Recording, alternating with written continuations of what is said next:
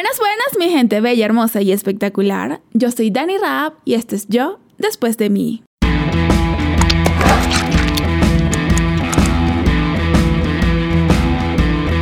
Quiero pedirles disculpas a todas las personas que vieron eh, mi episodio pasado aquí en YouTube porque ah, el enfoque manual de verdad que me jugó una muy mala pasada y en producción no nos dimos cuenta. Pero bueno, esos pequeños errores son parte del, del negocio.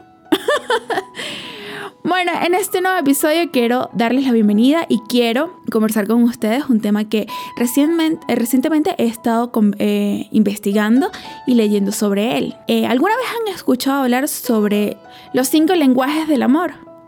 Pues yo no había escuchado hablar de él. Bueno, no mucho.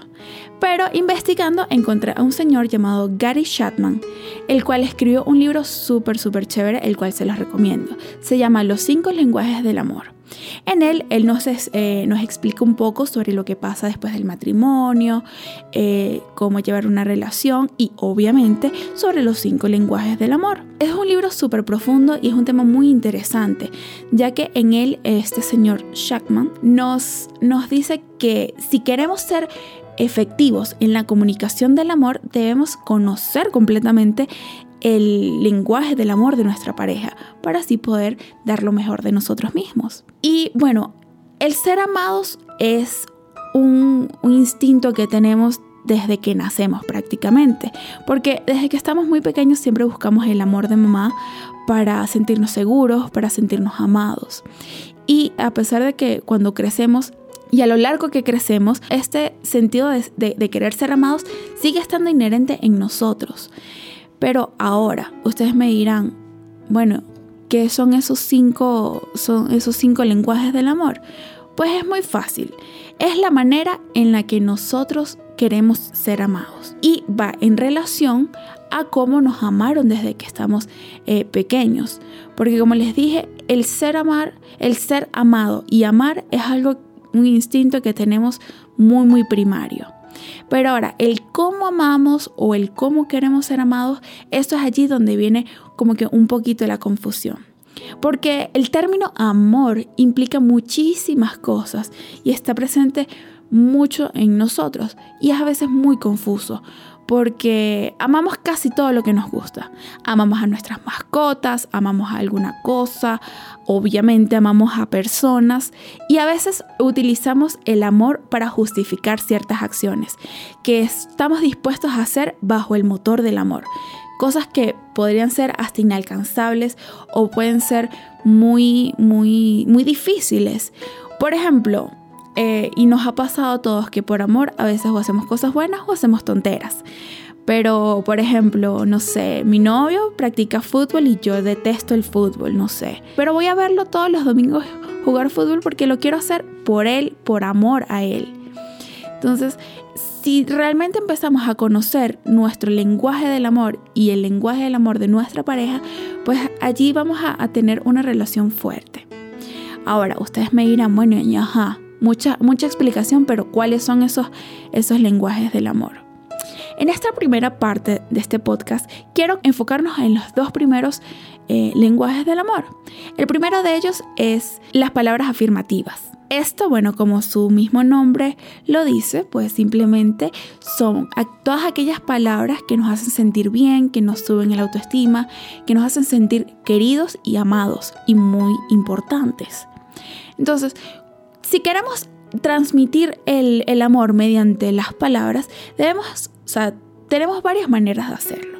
Por ejemplo, la primera es utilizar los halagos. Puede ser, ay mi amor, qué linda te ves hoy, qué rico te quedó el desayuno, me encantan esos zapatos nuevos que te compraste. O sea, palabras que te elogien, palabras que elogian a tu pareja porque se va a sentir bien y va a decir, oye, mira, si, si le importa lo que estoy haciendo o cómo me veo. En segundo lugar está las palabras amables. A veces no es lo que decimos, sino cómo lo decimos. Y hay personas que dicen que, ay no, yo soy así, yo no voy a cambiar nunca. Y eso es totalmente falso porque todos tenemos la capacidad de cambiar y de mejorar. Y más en este sentido, porque si somos un poquito bruscos al hablar o al pedir las cosas, creo que lo mejor que podemos hacer es sentarnos un, momento antes y pensar cómo queremos que suene lo que vamos a decir. Porque a veces decimos como que, ay, pásame eso y ya. No lo quisimos decir en, en mal tono, pero sonó feo. Entonces tenemos que tener mucho cuidado también con eso y, y, pensar mejor cómo queremos que le llegue el mensaje a la persona. Porque no es lo mismo decir, mira, anda a los platos, que decir, puedes ir a lavar los platos. El tercer punto es el ser cortés, el utilizar la cortesía. Por favor y gracias son palabras maravillosas, pero palabras que a muchas personas les cuestan. Y se los digo porque a veces tú entras o te van a pedir un favor y te dicen como que, mira, hazme esto. Y es como que, por favor, no maleducado, porque, o sea, cuando le decimos gracias por el hecho de, haber hecho algo por nosotros, esa persona se va a sentir bien y va a querer seguir haciendo cosas por ti porque se va a dar cuenta de que tú estás tomando en cuenta lo que él hace. Y tomas esos pequeños detalles que pueden ser que te pasó la sal en la mesa. Ay, muchas gracias.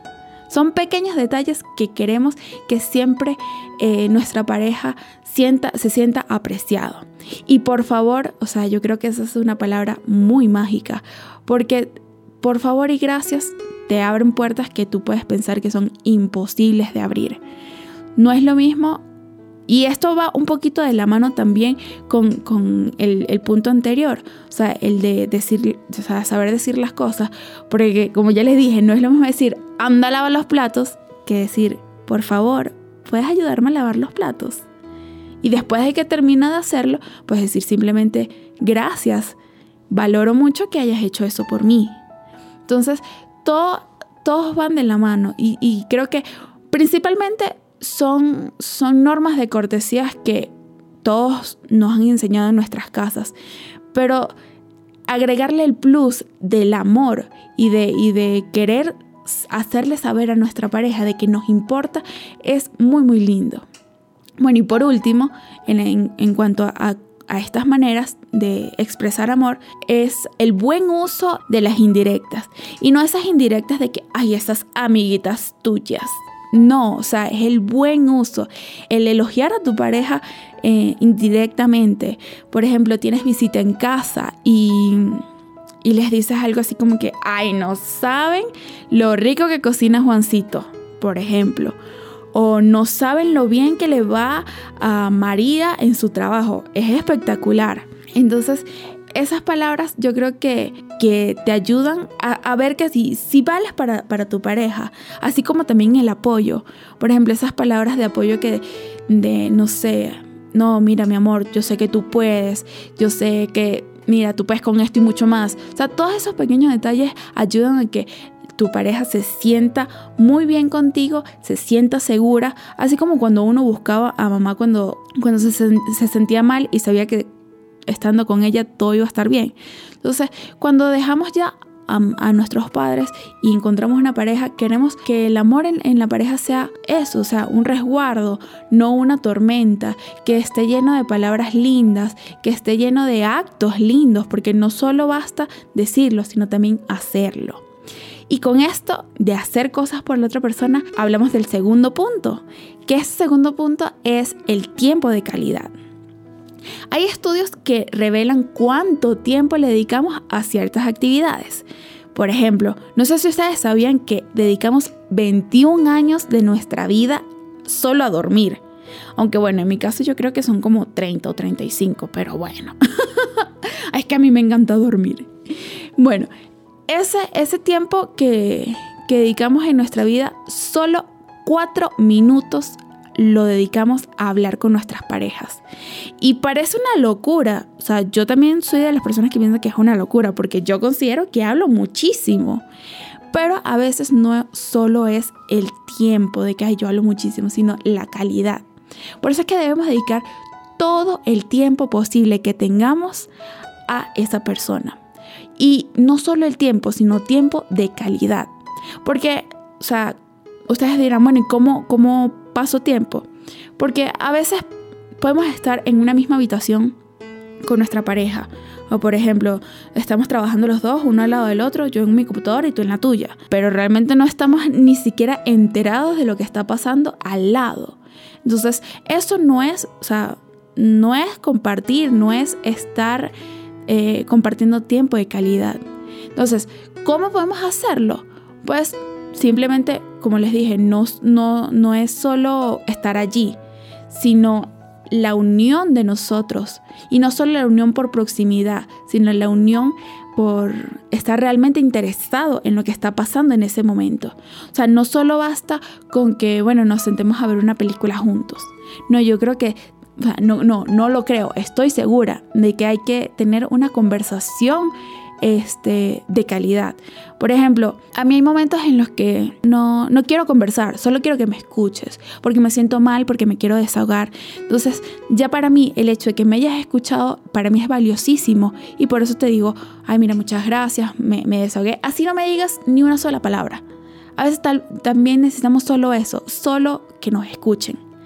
Entonces, ¿cómo podemos tener esas, esas conversaciones de calidad? Interesándonos genuinamente por, por lo que está pasando en ese momento. ¿Y cómo podemos hacerlo? Bueno, hagamos preguntas. Y cuando tengamos esas respuestas, o sea, tratemos de estar pendientes de lo que pasa. No es como que, ay, ¿sabes que me caí? Ah, ok. No, o sea, estar verdaderamente comprometido con, esa, con, con ese momento. Y a veces sí, es difícil, es muy difícil y más ahorita que todos trabajamos, que todos estamos ocupados, que vivimos un mundo muy estresante. Pero una buena opción es hacer citas. Sí, aunque parezca loco, hacer cita con mi propia pareja. Si vivimos juntos y nos vemos todos los días. Sí, pero hagamos citas para tener tiempo de calidad por ejemplo, no sé, ay mi amor, ¿qué te parece el domingo? No sé, nos vamos al parque y hacemos un picnic, no sé.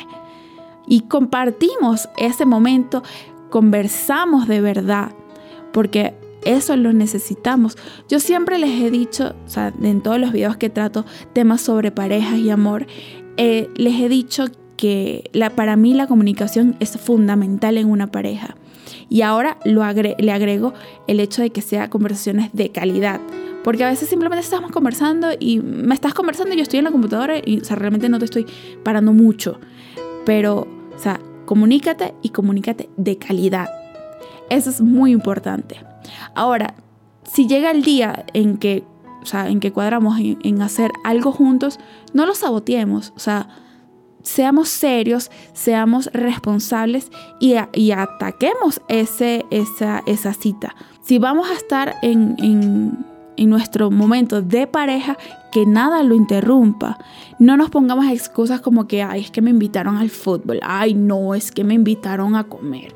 No, es que, no, no excusas, no. Dediquemos ese tiempo que estaba ya planeado y ya destinado para la pareja, porque es muy, muy importante. Tengas hijos o no tengas hijos, o sea, el tiempo como pareja es fundamental. Porque, y si tienes hijos, muchísimo más, porque los hijos también son, son una fuente en donde uno tiene que o sea, desbordar atención, desbordar amor, enseñarlos y además todo el estrés que conlleva eh, o sea, la vida actual. Entonces, enfoquémonos en, como les dije, en conversar, en tener comunicación, pero no solo comunicarnos por comunicarnos, sino hacerlo de calidad. Así que, bueno, yo pienso que es muy importante saber qué tipo de, lenguaje del amor nos corresponde. Y aún más importante es saber qué tipo de lenguaje corresponde al de tu pareja, porque así vamos a poder dar lo mejor de nosotros mismos y vamos a tratar de ir en beneficio de nuestra pareja, porque el amor no solo es estar buscando nuestro propio beneficio o lo que nosotros queremos, sino también buscar el beneficio de nuestra pareja. Y como les estaba diciendo al principio, a veces hacemos cosas por amor que si no tuviéramos ese motor no lo haríamos pero lo estamos haciendo en beneficio de la persona, para hacerla feliz. Y eso en las parejas es un constante, te complazco a ti, tú me complaces a mí, nos, nos, o sea, nos queremos ver felices mutuamente y por eso hacemos cosas, bueno, hoy hacemos lo que a ti te gusta, mañana hacemos lo que a mí me gusta y así hasta que, bueno, hasta que, que no sé, hasta que la muerte los separe. Y por eso es que a veces, después de leer este libro, entendí el por qué fracasamos en nuestras relaciones. Y es cuando vienen esos, ay, es que no nos entendimos más. Bueno, hablo en ese caso, porque hay muchos otros casos que sí sabemos por qué terminamos y, y, ajá. Pero en ese caso de que decimos, ay, no es que no sé, esa persona no me entiende, no tenemos nada en común, es tal vez porque no estuvimos pendientes o porque simplemente no sabíamos que existían estos tipos de, de lenguajes del amor. Entonces, al tener conocimiento de ellos, yo creo que nuestras relaciones se van a fortalecer muchísimo más. Pero bueno, ahora nos toca examinar o hablar y profundizar en, los siguientes tres tipos de, de lenguajes del amor. Pero bueno, como a mí me encanta profundizar en estos temas y extenderme, pues yo quiero, y como ya les, les estuve comentando antes, eh, quiero dividir este episodio en dos partes. Entonces, en el próximo episodio vamos a seguir hablando sobre esto, seguir descubriendo estos lenguajes del amor, los beneficios que tienen para nosotros y vamos a descubrir cuál es nuestro tipo de lenguaje del amor y qué podemos hacer para que nuestras relaciones funcionen. Yo, por ejemplo, yo ya creo que sé cuál es mi, mi lenguaje del amor y lo vamos a descubrir en el próximo episodio, así que no se lo pierdan. Yo estoy muy segura que todos lo van a descubrir y todos van a decir que, oh, wow, mira, era por eso. Así que los espero en el próximo episodio y quiero que me comenten aquí abajo en YouTube eh, qué les pareció, si alguna vez habían escuchado hablar sobre el lenguaje del amor. Yo realmente había escuchado algo, pero nunca me había puesto a investigar a fondo y cosa que me arrepiento porque es súper, súper interesante. Y más porque a mí me encantan este tema de las relaciones. Entonces, coméntenme, cuéntenme si, si ya saben cuál es su, su, lenguaje del amor y cómo lo descubrieron. Todo esto quiero saberlo, así que déjenmelos aquí abajo en los comentarios. Así que les recuerdo que pueden suscribirse, activen la campanita y por supuesto denle like. Si les encantó o les gustó este podcast, pues compártanlo y denle mucho, mucho, mucho, mucho, mucho amor. Gracias por verme y por escucharme en esto que se llama Yo después de mí.